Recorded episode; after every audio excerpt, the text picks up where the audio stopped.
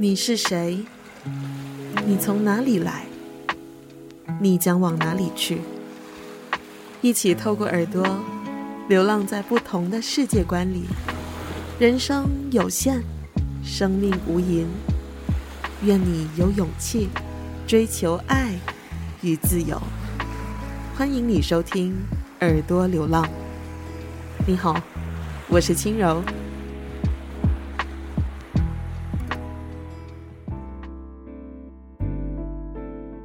谢谢你点开本期的耳朵流浪播客，我是说故事的人轻柔。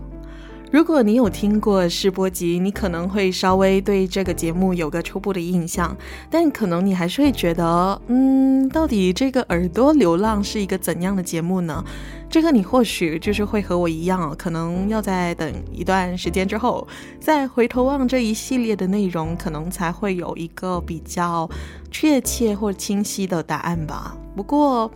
作为这个节目的主持人呢，我当然还是知道自己会制作什么样的内容，而这一些内容也会是跟我本身的关怀、我的经验有关，以及我觉得就是无论是怎样的一个内容呢，基本上其实我们大家作为一个人类，可能都是一个追寻意义或者是生产意义的一个过程吧，而且就是可以回应这个节目的片头所提出的问题，也就是我们是谁？我们从哪里来？我们将往哪里去？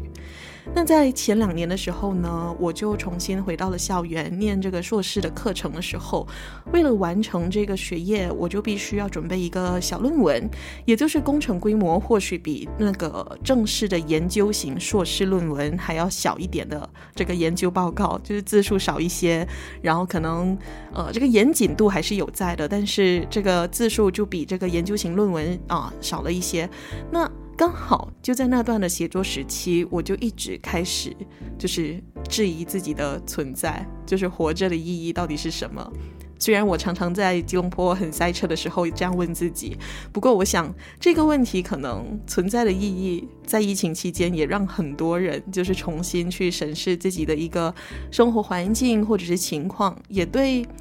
嗯，就是我自己，就是对于自己到底是谁，从哪里来，就是会感到好奇，而且想要去进一步的去追问。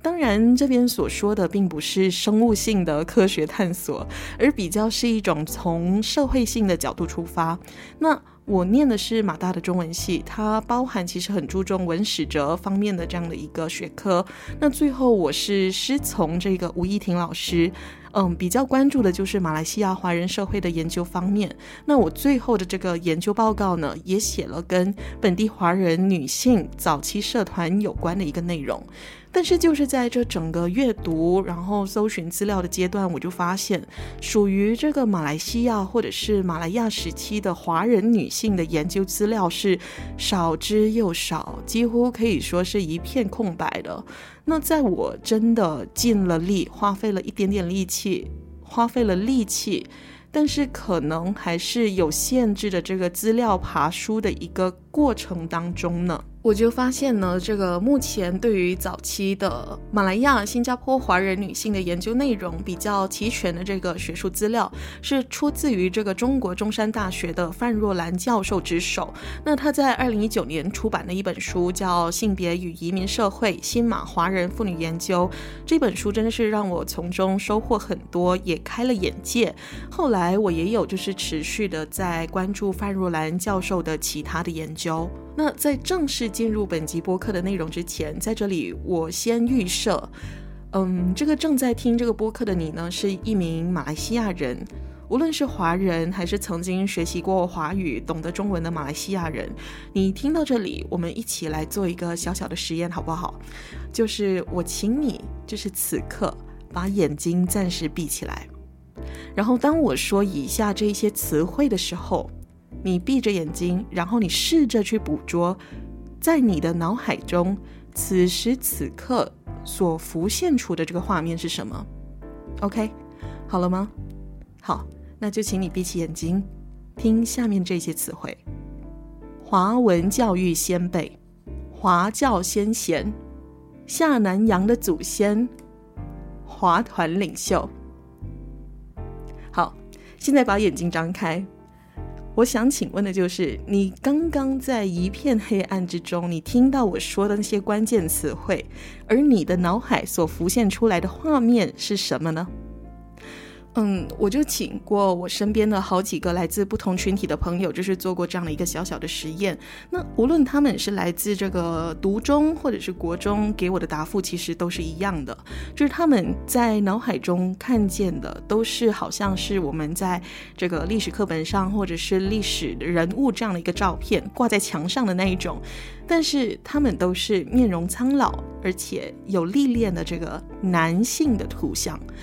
这个实验其实并没有正确或错误的结果，而是一种我觉得就是对于惯性或者是常态的一个叩问，就是关于我们的想象跟思考，长期以来是如何被主流的一个思想和制度所建构。那好了，问题来了。新马华人群体人口之所以可以在过去的一两百年间大幅度的增加，那按照这个生理的机制，我们是需要生理女性去生孩子，对吧？但是女性的身影在哪里？为什么在我们一般所接触到的历史的这个文本当中，看不太到她们的存在？而实则，这个女性除了生育，她们在本地无论是社会各个领域的一个发展，尤其是从战前到战后，甚至后来独立建国的时期，女性的群体，无论是华人女性、马来或者是印度女性，其实都有她们的一个巨大的贡献。但是，对于我们对于这一群华人女性的群体的历史，这一群女性群体的历史，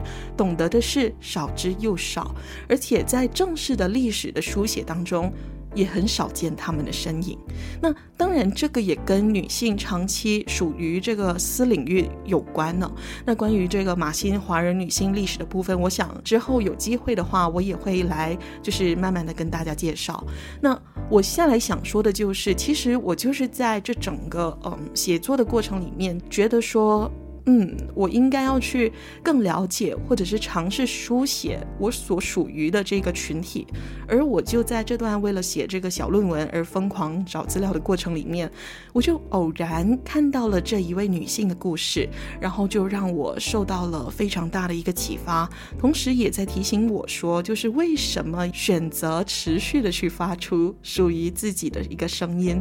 那作为耳朵流浪播客的第一集内容。我想和你分享这一位在三十年代写作的女性，她的真实的故事，而她的名字是潘君娥。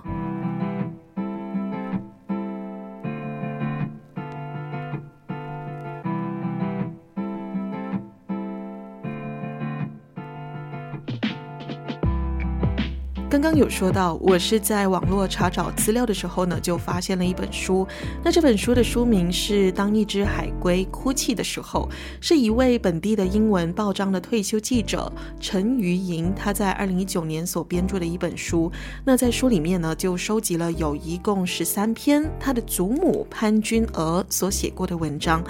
那这一些文章呢，有一些是他找到的手稿，那有一些是刊登在报章上，还有妇女杂志的这个文章。那这些文章从最早的一九三三年开始，一直到七十年代这位女性写作者潘君娥去世为止，也就是说，最早的文章距离现在其实已经有八十几年的历史了。那当一只海龟哭泣的时候，这本书也是陈瑜莹她呃自资去编著，然后印刷了一千本，那所售出的金额呢，其实它是全数捐给这个单亲妈妈的相关的女性的团体。那我也是在找到这本书之后，因为没有这个呃外在的，应该是说外面的这个购书的买书的渠道，所以我就电邮给他说自己想要买书。结果就在几封来回确认买书的这个电邮当中呢，他就突然间就是问我，他们已经在一年多以前已经停止就是做对于这本书的宣传了。就请问我怎么找到呃这一本书的资料？那我就跟他说我是在网络上找到的，然后就在做这个女性的历史相关的这个写作，所以才对这本书有兴趣。那他就在听我这么说了之后呢，他就非常大方的说：好了，嗯，这本书的钱还有这个。运输费都不用给他，然后请我把这个钱呢，就是可以捐给下一个我在可能路上遇到需要帮助的人、街友，或者是任何需要帮助的人。他说他希望就是这本书可以帮助到我，对于这个早期女性的这个写作方面，就是可以帮助到我一些。然后就是很大方的把这本书就这样子在同一天很快的就送给了我。那我真的真的非常感谢这个余英姐。那我就也拿到了剩下为数不多的书本了。我买这本书的时候是在去年二零二二年的年初。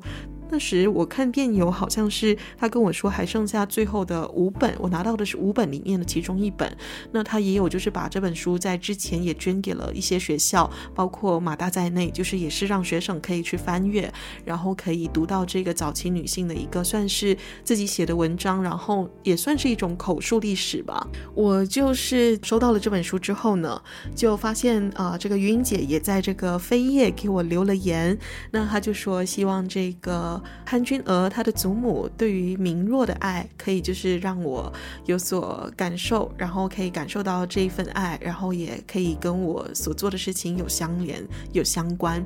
那。这个明若是谁呢？这明若的名字其实跟我的名字有点相像啊。如果要硬掰的话，轻柔明若就是一个 O 跟 U。那在他看来，可能是一个缘分吧。那谁是明若呢？那根据这个余英姐，她在接受这个本地中文报章《东方日报》的一篇访问的时候，她就有提到说，她其实从小就知道她的祖母有一个孩子去世了，也就是她的爸爸的哥哥，但是她并不知道那个孩子去世的原因是什么，直到。他看到他的祖母在一九四七年八月在《南洋商报》一篇就是名为《伤逝》的文章，那余英姐就说，其实丧子这件事情对于他的祖母的打击非常的大，然后当时甚至这个潘君娥这个女性写作者，也就是这个她的祖母，就是没办法再专心的做很多生活上的其他事情，包括读书，甚至是也形容自己捧捧着。也形容自己就是捧着这个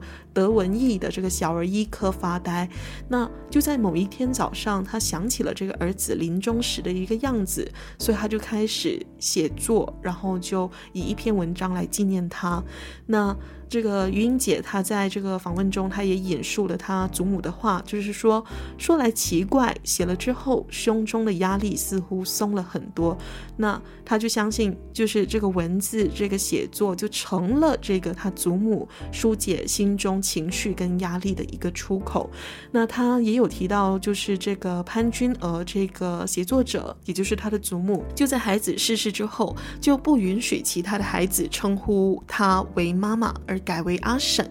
可能是阿静，而余英姐就觉得这是她的祖母觉得自责，然后就是没有把自己的孩子照顾好等等啊。那她记得就是她在跟她的表妹一起去整理这些祖母的文章的时候。尤其读完祖母的文字啊，尤其是读完关于这个明若的故事的时候，其实都已经泣不成声。那他就觉得，可能是因为他身为人母，他能够想象当时祖母失去儿子的这个心情。他也透过祖母的文字呢，像是重新认识了他的这个来不及认识的这个武伯明若。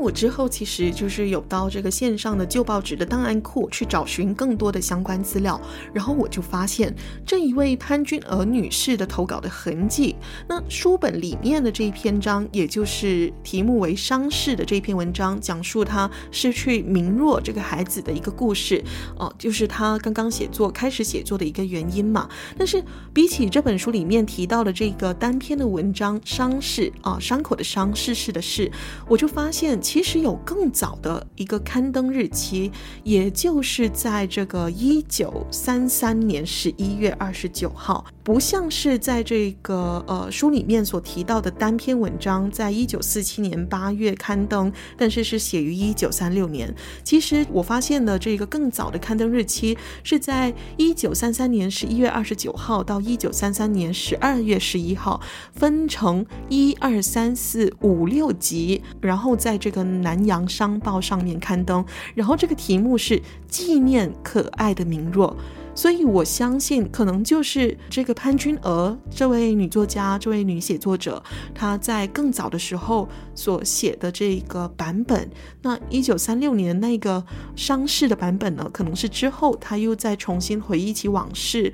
嗯，重新再写、再整理的一篇文章，这只是我的一个猜测，但是的的确确的就是，呃，这个更早的版本是在一九三三年的十一月。那看回这个相关的资料，其实会发现明若其实是在一九三二年去世的。如果按照这个逻辑来看的话，刚刚我说的这个一九三三年的这一篇手稿纪念可爱的明若，可能是潘君娥女士她更早的时候就已经投稿了。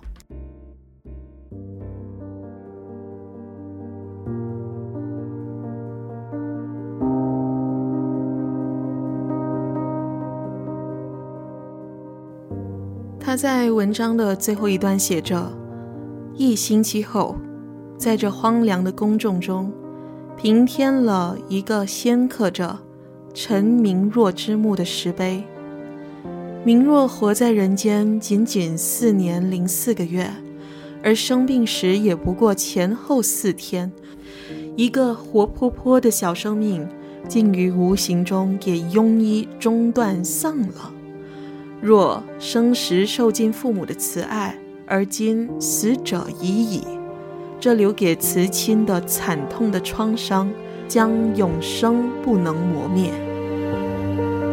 从这短短的一段，其实你就可以感受到这个母亲她失去孩子的那一份哀痛。那他在这篇文章里面描述自己的第五个儿子明若，他在四岁的时候就不幸患上了白喉症，但是偏偏又遇上了一个庸医，然后就下了一个错误的判断，最终他死亡的一个过程。那你在这篇文章当中，无论是潘君娥写在一九三六年的伤逝，又或者更早的一九三三年的纪念可爱的明若，这个文章当中，你会看到他在一开始的时候是如何的去描述这个孩子的这个机灵。可爱，然后如何得到父母家人的喜爱，加上到病痛到死亡的期间的一个描述，是非常的深刻，而且非常的具体，甚至是有一种让你去直视的一种紧张感的形容，你就可以了解到这个母亲可能她在孩子死了之后，孩子可能一直在想，到底是哪一个环节出错了，就好像她试图。写的巨细靡遗，把所有的细节描述得非常的，嗯，具体，就是希望好像要找出他哪一个环节出错了，导致了他孩子不幸的这个死亡。那我相信，其实这个潘君娥女士这一位阿嬷，她在写作的时候，她除了感受到的是一种切身的失去之外，我相信她也试图在正视她的悲伤和伤口，去。用文字疗愈自己，也借此去纪念他的爱子。那在这篇文章当中，其实有提到明若的父亲，也就是这位潘君娥女士的丈夫，在孩子出世的时候，刚好是出外坡工作的。那我还是会提到这位先生。这位先生的名字叫做陈同福，在这个《当一只海龟哭泣的时候》的这一本书里面，也有收录这个于英杰他的。祖父，也就是这位陈同福明若的父亲，他描写丧子之痛的一个日记。那在读起来，其实也是相当的感人，也会让你感受到那一股就是父母亲失去孩子的那种悲痛。然而，我必须要提到陈同福先生这个人，因为陈同福在我接下来的故事里面也是一个很重要的人物。他是谁呢？那根据他的女儿陈玉飞校长在他的回忆录的一个文章中的资料，就形容他的父亲，呃，是一个风度翩翩的一位君子，一位绅士。那陈同福先生呢，他的原籍是在中国福建省同安县集美村人，也跟当时的一个大教育家或者是一个商人儒商陈嘉庚先生是同乡。那这位陈同福先生呢，他在十三岁的时候就已经下南洋，之后就从这个。新加坡的这个陈嘉庚的公司兼塑胶厂，从低级的职工做起。那也因为他自己本身的一个勤奋好学，然后自学成才，之后也获得了上司的这个赏识，一直升任到经理的这个职位，然后最后也作为这个陈嘉庚义成公司的这个马来亚的一个呃公司的一个算是很大的一个。很高级的一个职位，然后也让他能够就是必须要去到处去巡视这个业务。那后来他就根据这个女儿所写的这个资料，这位陈同福先生他就到了怡保，然后也设了自己的一个塑胶厂、橡胶厂，开了一个名叫义建站的买卖塑胶的商店，然后甚至是有开发到国外，像是仰光都有这个分店。那这位陈同福先生呢，还担任过比乐，也就是以前我们所说的霹雳。啊的塑胶商会工会的会长，那据说啊，据他这女儿说，这个怡宝啊，第一辆这个福特汽车 Ford，就是他的车号三十八号，就是属于陈同福先生的。那他的女儿也说，这个在战前，也就是一九三七年到一九四二年左右，日本入侵马来亚之前，这陈同福先生，也就是潘君娥的丈夫，可以说是一个相当成功的商人。他就是因为是担任这个陈嘉庚公司的总巡，所以他也要常常来往新马的这个吉隆坡怡保一带。这个明若的文章当中就有提到，呃，这个明若在撒娇，呃，叫父亲从外地买东喜这样的一个片段。那陈同福先生呢，跟这一位在明若儿子去世之后开始写作的潘君娥女士呢，他们很年轻，在一九二三年左右，两个人都是十九二十岁的年纪就结婚了。之后，他们从一九二四、二五、二六、二七、二八到一九三零年，就连续生了六个孩子，四男二女。那这个潘君娥女士的文章当中，其中有一篇就是我的自学经历，在里面就描述了她上。上学的一个过程。如果我们以现在的眼光来看的话，这是一篇非常珍贵的口述历史，因为它罕见的描述了一个本地华人女性在二十年代求学的一个经过。潘君娥女士，她是在本地出生，生活在巴生，她被一个女商人收养，后来就得到了这个读书的机会哦，就成为了巴生中华女校早期的学生。虽然潘君娥女士她非常享受她读书的一个过程，而且我相。相信这个读书的环境也启发他非常的大，因为他在他的文章里面这样子写道：“他说，我虽仅仅读了几个月的学堂书，但是我的脑筋却好像给换过了一副。呃，这个读书的日子就好景不长，就只是维持了好几个月。虽然他得意很多，但是他就被迫辍学了。原因是什么呢？他就说。”他辍学的原因是因为，就是他的父亲认为这个女学堂怎么会有男性的教师在教书呢？教女学生呢？他就觉得这个男女授受不亲呢。而且在当时，外面还盛传一个传言，就是说这个男教师常常会把这个女学生的辫子绑在一起，集体鞭打。啊，他就觉得这种教书的方式太严苛了。但是也是这个父亲听说而已，他就不让这个潘君娥继续去读书。了，潘君娥其实他之后他也接受了这个事实，他就自己在私底下自己找书来读，然后就跟同学保持这个书信的往来。呃，在经过了两年之后呢，他就依父母之命跟这个陈同福订了婚，然后就结婚。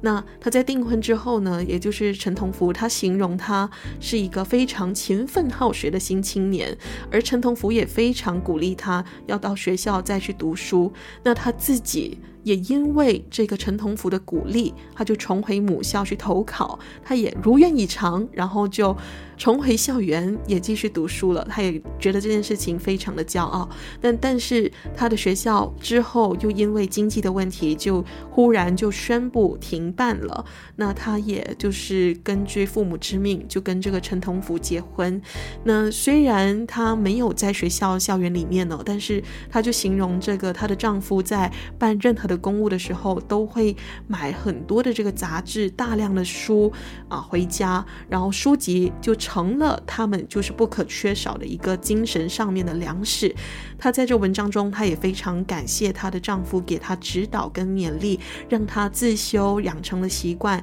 然后甚至是一日没有看书，她就觉得非常的不安。她就形容说，这个丈夫。呃，给他的这一些书籍当中，除了有这一些文学之外，还有自然科学、普通常识等等各种的书籍，啊、他说形容成是应有尽有，然后读之不竭。在这段时间里面，刚刚我有说，他们是在结婚之后就马上生了好几个孩子，连续每年都在生孩子。所以在这个读书的过程当中，也就是她在怀孕的过程当中，她除了就是呃担起这个母亲还有妻子的责任之外，她也因为在这个丈夫的鼓励之下，读了非常的多的书。她也觉得这个她的思想跟学问都有相当的进益。我我说的这些都是在根据潘俊娥自己本身在。在他的这个《我的自学经历》这篇文章里面所描述的一个过程，而且你可以看到他这个爱书的程度啊，他就说他在分娩就是生产完三天之后，他就在这个枕头上面看书，一个星期呢，他就坐起来写字了。他也常常就是把这个婴儿放在自己盘坐的这个双膝上面，等这个婴儿温暖的熟睡了，他就轻轻地伏在书桌读书或者是做笔记。甚至就是在他之后有了比较多的这个孩子之后呢，因为琐碎的事情也变多了，他就说他必须要等到这些孩子都全体入睡了之后，他才可以坐下来读那些应该读的书籍。其实从这边我们就可以看得出来，嗯，这个潘君娥虽然他呃念书的机会不多，甚至是只是。呃，有了几个月时间不长的校园生活，但是之后，在这个丈夫的这个鼓励之下，可能这个陈同福也不是一般的这个守旧的保守的男性，而且他自己本身也非常喜爱读书，他也。可能乐见他的这个太太啊、养成了这样的一个读书的习惯，也因为在这样的一个间接的过程当中，我觉得这些大量的阅读的习惯，让潘君娥建立起了一个基础，奠定了他往后写作的这个基础。那他到底是怎么开始写作的呢？潘君娥就说，他是在有一天晚上的时候，他就读到了一本新出版的妇女杂志，而他看到这个杂志上面的作者多是妇女，他就由衷的就升起了这个羡慕之心，他就自问：哎，那。都有女性在写作，那她是不是可以写的一篇？而之后就是因为这个，她的第五个孩子明若逝世了嘛，她就说有一天，她就想起了这个明若逝世的这个情况，她就感受到的非常的心疼。之后，他就顺手在这个簿子上面写了，就是怀抱着对于孩子的这种思念，就写起了这些文字。那他在不知不觉中就写了两三千字。一个星期之后，他就把这些文字整理起来，然后就投寄到这个报纸上去发表。哦，所以我刚说，刚刚在一九三三年发现的那六集的系列的文章，很可能就是，呃，这个潘君娥女士最早开始写作的这个时期。她就看到刊登了之后，他就觉得很兴奋，然后也得到了这个鼓舞。他就跟自己说，啊、要在常常要开始常常就是写作写散文，然后不断的去学习写作这件事情。那这一篇文章，我的自学经历呢，就是刊登在一九四六年七月的新。妇女月刊的第五期上面。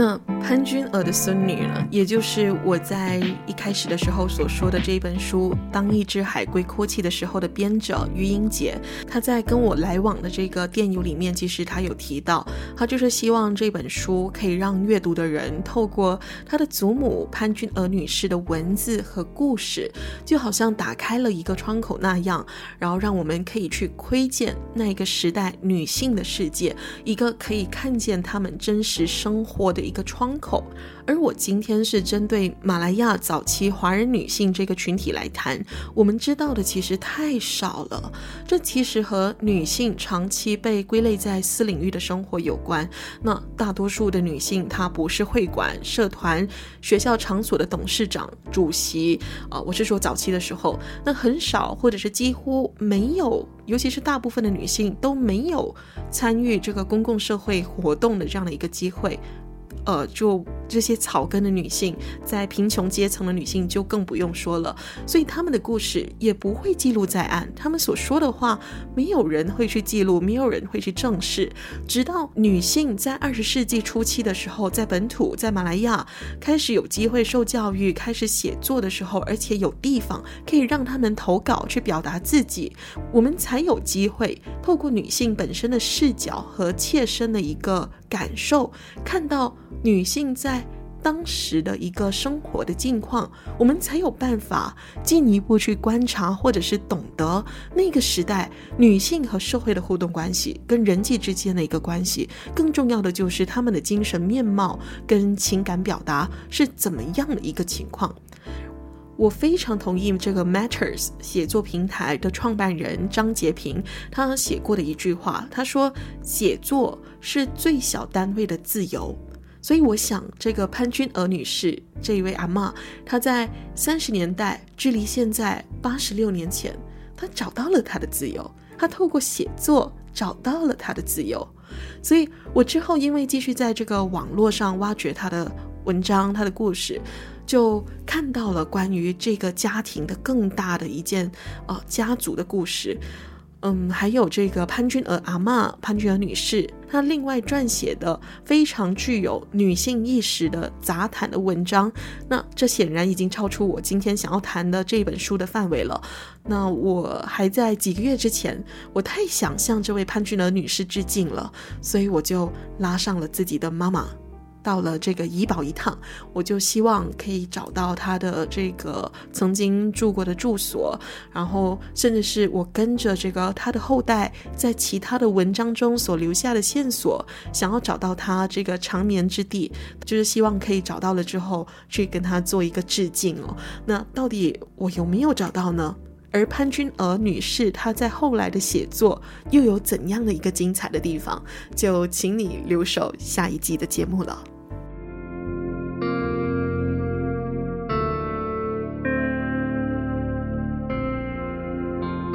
您刚刚听过的节目是《耳朵流浪》。如果您喜欢本期节目内容，欢迎分享给更多人。有任何节目反馈或有意洽谈赞助合作，也欢迎您私讯《耳朵流浪》Instagram 信箱。说故事的人会找到聆听者。